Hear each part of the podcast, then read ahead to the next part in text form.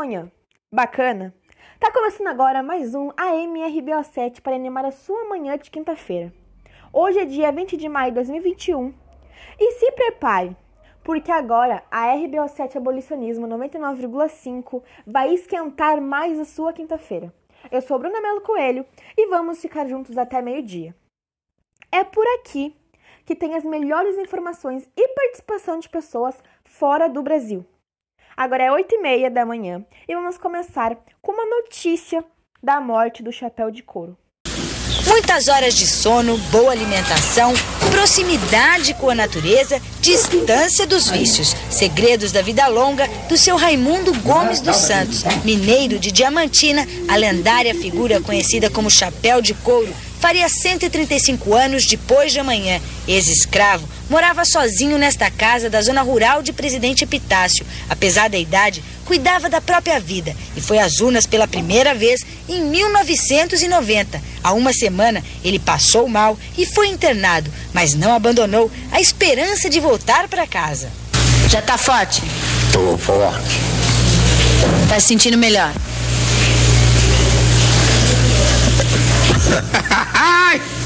Segunda vez em 134 anos, Chapéu de Couro foi internado aqui na Santa Casa de Presidente Venceslau. Nesta cama, ficou durante sete dias. Hoje, às 8 e 10 da manhã, ele teve complicações cardiocirculatórias e não resistiu. Chapéu de Couro deixou três mulheres e 19 filhos. No velório, a tristeza de perder não apenas um pai, mas um personagem que desafiou o tempo e conquistou seu espaço na história brasileira. Então, agora falando um pouco sobre o abolicionismo, ele foi um processo marcado pela resistência escravocrata, que durou 400 anos, até a Lei Áurea ser assinada pela Princesa Isabel em 1888. Uh, por um lado, ela garantia a libertação dos escravos, mas por outro lado, ela gerou muitos problemas para os negros.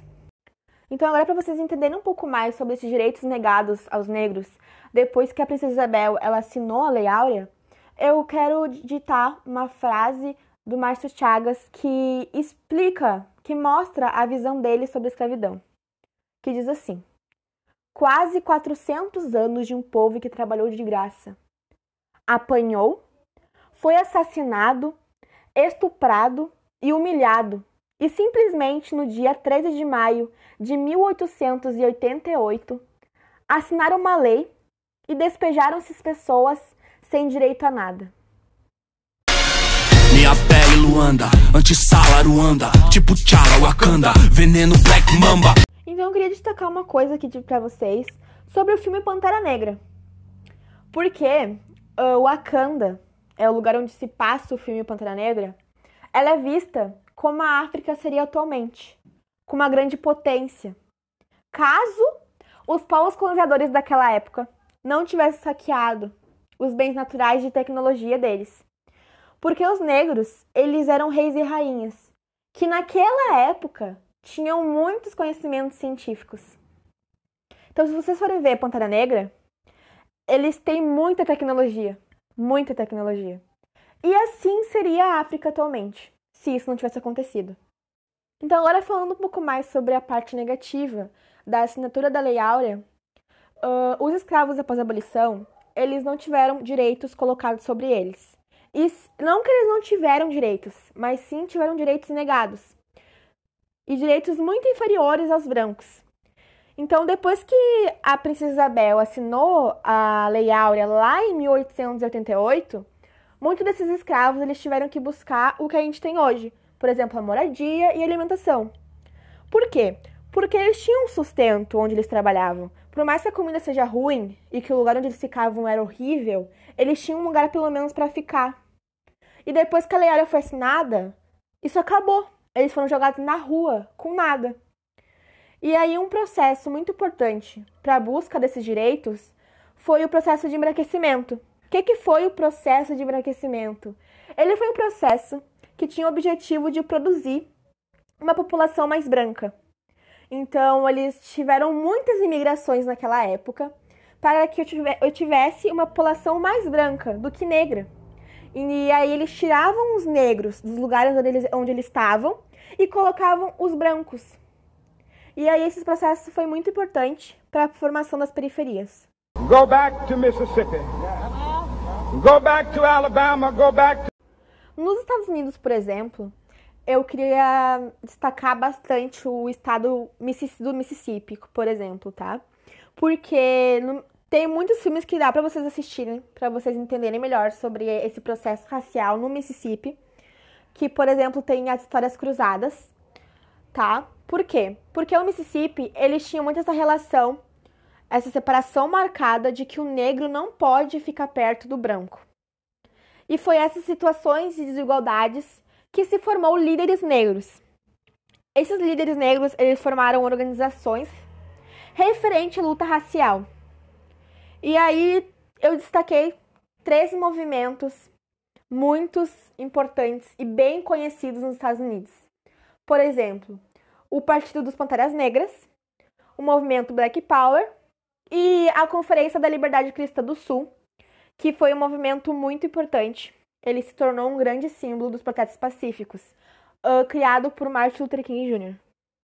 Então agora eu quero chamar a Manuela Cardoso. Ela é uma historiadora do Mississippi e ela vai conversar com a gente sobre essas influências uh, americanas referente a essa questão racial. E logo após eu vou chamar a Isabel, ela é uma tradutora, que vai traduzir o que a Manuela vai falar. Good morning. The fight for racial equality is not a thing now, but is a situation in history a long time ago since slavery where black was not important. And so after abolition, blacks faced absurd inequality signs they had to get on the back of the buses and stand one to death of black person just because of the appearance and lack of interpretation. In the course of the black story, very important milestones occurred along with the present equalities, which mean that many people create movements for the struggle of the same cause, like Rose Parks, who was a black woman from the United States who refused to give her seat the bus of a white person. Martin Luther King Jr. from the United States. He was a Protestant pastor and a political activist and one of the main leaders of the civil movement and several other leaders. The march on Washington it took place in 1963 where more than 250,000 people of different ethnicities and place in the United States. Garrett of for the equal rights of blacks and whites. This march was the biggest protest of the United States to fight against racism, and it was on that day, 28th of August, and that Martin Luther King proclaimed his speech, I have a dream. Bom dia. A luta pela igualdade racial não é uma coisa de agora, e sim situações frequentes na história. Há muito tempo atrás, desde a escravidão, onde o negro nem importância tinha, e logo após o abolicionismo, os negros enfrentaram desigualdades absurdas, desde terem que entrar na parte de trás dos ônibus e ficarem em pé, até a morte de uma pessoa negra só pela sua aparência e a falta de interpretação. No decorrer da história negra, marcos muito importantes ocorreram, juntamente com as desigualdades presentes, que fez com que muitas pessoas criassem movimentos pela luta de uma mesma causa, como Rosa Parks, que foi uma mulher negra dos Estados Unidos, que se negou a dar seu assento no ônibus para uma pessoa branca. Martin Luther King Jr. dos Estados Unidos foi um protestante e um ativista político e um dos principais líderes do movimento dos direitos civis e diversos outros líderes. A marcha sobre Washington aconteceu em 1963 onde mais de 250 mil pessoas de diferentes etnias e lugares dos Estados Unidos reuniram-se em prol dos direitos iguais entre negros e brancos. Essa marcha foi o maior protesto dos Estados Unidos para o combate ao racismo, e foi nesse dia, 28 de agosto, que Martin Luther King proclamou o seu discurso. I have a dream, que significa eu tenho um sonho. Agora eu queria destacar uma frase do Diego Bissigo, que diz o seguinte: O escravo africano é visto como um imigrante, mas ele não é um imigrante convencional. Ele é um imigrante forçado. Os negros, eles foram escravos porque eles tinham as técnicas agrícolas. E naquele período, o Brasil precisava dessa mão de obra barata. Só que mesmo eles tendo todos esses conhecimentos de plantio, eles não tinham como se alimentar com o que eles plantavam. Mas por quê? Porque eles eram explorados para isso. Então, mesmo depois do abolicionismo, eles passaram fome porque eles não tinham terras para plantar, eles não tinham terras apropriadas para o plantio. Então tiveram que ir para grandes metrópoles, subir os morros, para que conseguissem serviços e conseguissem o mínimo de condições para se manterem vivos. Então a população brasileira daquela época, ela era, ela era composta, para vocês terem uma noção, de 9,93 milhões de pessoas, onde dessa porcentagem, 805 mil 170 pessoas eram homens escravos e 705.636 eram mulheres escravas. E quando a gente para para analisar essas condições sociais, onde a gente separa o escravo do livre, a gente pode obter um resultado muito significativo. Por quê? Porque quando a princesa Isabel ela assinou a Lei Áurea, os senhores dos engenhos eles mandaram os escravos embora, né? E de lá os negros partiram, sem comida, sem moradia, sem dinheiro. E foi nessas condições miseráveis que a liberdade, a feliz e linda liberdade, se iniciou. Mas o que eles não sabiam é que depois, mais tarde, essa liberdade feliz, ela ia se tornar uma liberdade sem direito algum. Então, após 1888, a cor de pele ela acabou ficando infelizmente dividida entre rico e pobre. E essa divisão ela tornou a fronteira um pouco mais nítida, porque ela, ela foi uma das consequências mais avassaladoras do mundo, para você terem uma noção. Porque o fato de o negro ser diferente, ele tem que ser inferior ao branco. Por que eu tô falando atualmente, como se fosse atual? Porque a gente ainda sofre com essas desigualdades. Por exemplo, uh, a população negra está sofrendo com a desigualdade social, uh, cuja ela representa 63,7% do total de 13,7 milhões de desempregados. E essas pessoas negras, elas ganham bem menos que os brancos. Elas ganham em média 1.531 eh, enquanto os brancos estão ganhando 2.757 para mais. E essa porcentagem de pessoas negras em situação de pobreza e extrema pobreza, elas, tão, elas continuam dobrando. Enquanto as pessoas brancas, na mesma situação, se mantêm inalterada. Ela não aumenta. Elas podem até estar diminuindo. E as pessoas que vivem na pobreza elas ganham mensalmente, gente, mensalmente, 387 reais. E as pessoas que vivem na extrema pobreza, elas estão ganhando mensalmente 136 reais. E um aspecto que pode explicar essa questão é que a construção civil ela parou no Brasil nos últimos dois anos. E a população trabalhadora desse setor ela é negra. Ela é negra. E grande parte dessas pessoas, elas ficaram sem nenhuma renda. Então, isso pode explicar essa desigualdade tão grande aqui no Brasil. Como eu havia dito sobre essa extrema pobreza enfrentada por diversos brasileiros negros, a partir do momento que a Lei Áurea ela foi estabelecida, os negros tiveram que ir embora das fazendas e passaram fome. Só que essa fome, ela ocorreu principalmente durante a escravidão. Por quê? Os escravos, eles não tinham uma alimentação farta. E isso gerou um grande problema de saúde para eles, porque eles trabalhavam muito mas eles não estavam adquirindo nutrientes necessários.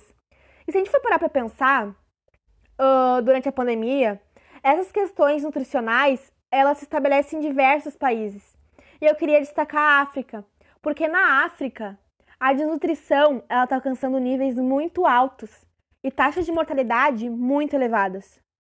Agora eu vou fazer uma parte mais reflexiva, tanto para mim quanto para vocês. Vocês praticam ou acham que desperdiçam os alimentos? E se esses alimentos desperdiçados por vocês pudessem ajudar milhares de pessoas que estão na linha de fome ou que têm alguma insegurança alimentar em suas casas? Existem estudos que mostram que um quarto e um terço, infelizmente, dos alimentos produzidos anualmente para o consumo humano se perdem ou são desperdiçados. Onde mais de 10 milhões de brasileiros vivem com algum tipo de insegurança alimentar. E a quantidade, gente, de pessoas que têm alimentação suficiente em suas casas está ficando muito baixa em relação à quantidade de pessoas que estão passando fome no Brasil. No Brasil, as religiões afro-brasileiras elas estão sendo marcadas pela busca ao reconhecimento delas, que está muito ligada à relação de um Estado-nação e à liberdade religiosa que o Estado laico atua que ele estabelece diversos pronunciamentos religiosos. Se eu não me engano, gente, lá em 1890 houve a abolição do conceito religião, onde ela estabelecia a ideia de uma liberdade religiosa. Só que diversas religiões diferentes do catolicismo tiveram muitas discriminações e ataques intolerantes e nesse processo, 60% dos crimes de intolerância religiosa são referentes a religiões de matriz africana.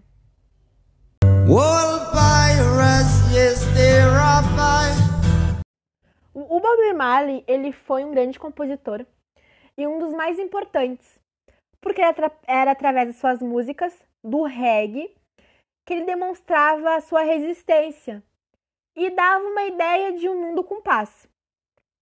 Uh, na sua música Redepente um Song, ele trouxe um, um debate sobre as questões raciais, de resistência e do pós-colonial. O Bob Marley seguia uma religião, a religião Rastafari, e essa religião ela está muito associada à cultura africana.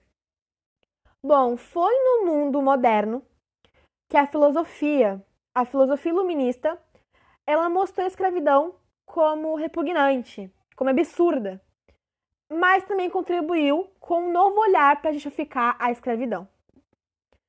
E junto com isso, os pensamentos de que o negro ele tem que ser escravo tornou a população alienada a esses pensamentos.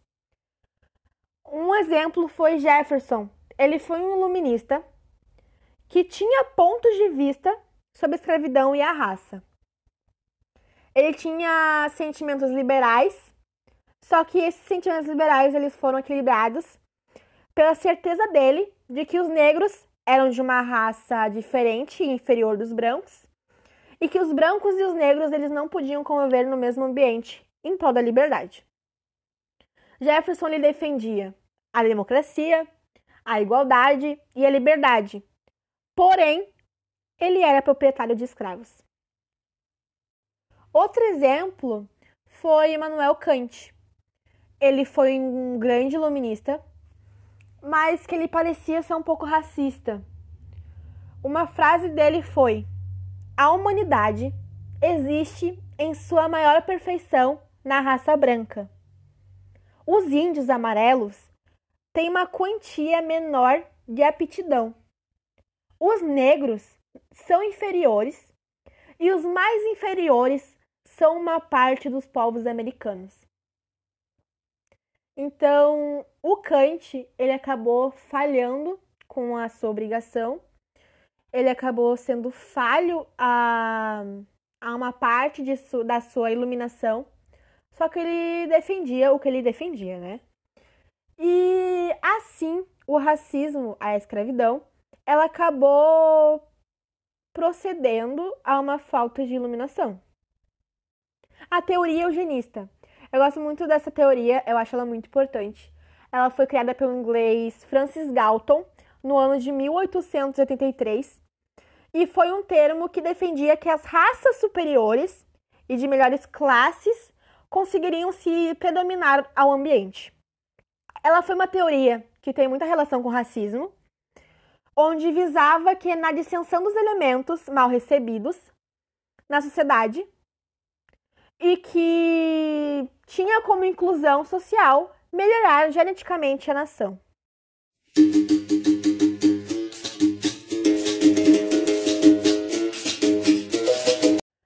Então, a capoeira, como uma prática corporal e um hábito saudável que eu tiro sempre um tempo para mim praticar, porque ela é uma cultura afro-brasileira muito boa de se aprender. E então ela é uma luta misturada com dança através de movimentos africanos, de danças africanas. Ela representa a resistência porque ela foi criada na escravidão. E na escravidão, os escravos eles eram submetidos a agressões, muitas agressões. Só que até o ano de 1930 a prática foi proibida porque eles achavam que ela era muito, tinha muitos hábitos agressivos. Então ela foi proibida. E através do capoeirista brasileiro chamado de Mestre Bimba, ele mostrou a luta para o presidente Getúlio Vargas e o presidente gostou e liberou para ela ser praticada. Ela tem características como movimentos ágeis e de defesa. Os, pratic os praticantes deles, eles exercitam bastante os pés, a cabeça, e o capoeirista ele tem que lutar através da musicalidade. E a capoeira, a capoeira é uma prática corporal além de ser um, um exercício que desenvolve bastante a coordenação motora, ela melhora a frequência cardíaca, a resistência física e o desenvolvimento muscular. Então, pessoal, infelizmente esse momento de reflexão, de conhecimento já está acabando. Eu queria agradecer demais por vocês. Não esqueçam que amanhã, 8 horas da manhã, vai começar mais um episódio de abolicionismo. Então, liguem a rádio de vocês, que amanhã, 8 da manhã até meio-dia, nós estaremos juntos novamente. Eu espero que vocês tenham gostado desse momento. Uh, eu quero terminar esse mais um esse episódio com um discurso do Martin Luther King Jr. E no final vai ter um momento de reflexão. Porque eu acredito que a reflexão é muito importante nessa temática de abolicionismo. Então, muito beijo para vocês e até amanhã.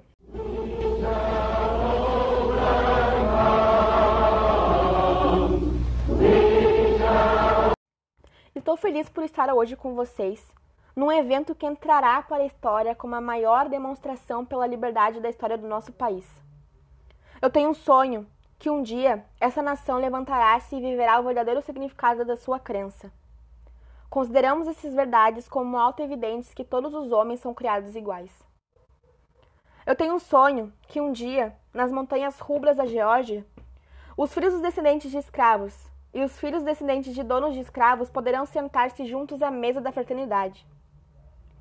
Eu tenho um sonho que um dia mesmo o estado do Mississippi, um estado desértico, sufocado pelo calor da injustiça e sufocado pelo calor da opressão, será transformado num oásis de liberdade e justiça. Eu tenho um sonho que meus quatro pequenos filhos um dia viverão em uma nação onde não serão julgados pela cor da pele, mas pelo conteúdo do seu caráter.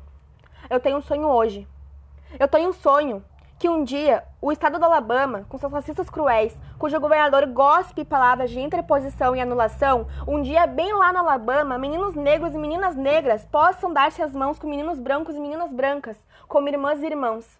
Eu tenho um sonho hoje. Eu tenho um sonho que um dia todos os vales serão elevados. Todas as montanhas e encostas serão niveladas. Os lugares mais acidentados se tornarão planícies e os lugares tortuosos se tornarão retos e a glória do Senhor será revelada, e todos os seres a verão conjuntamente. De Martin Luther King Jr. Se a Lei Áurea não fosse assinada, você que é branco teria escravos até hoje? De Márcio Chagas da Silva.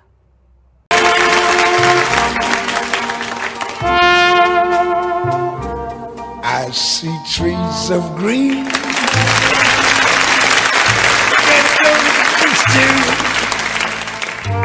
I see them blue.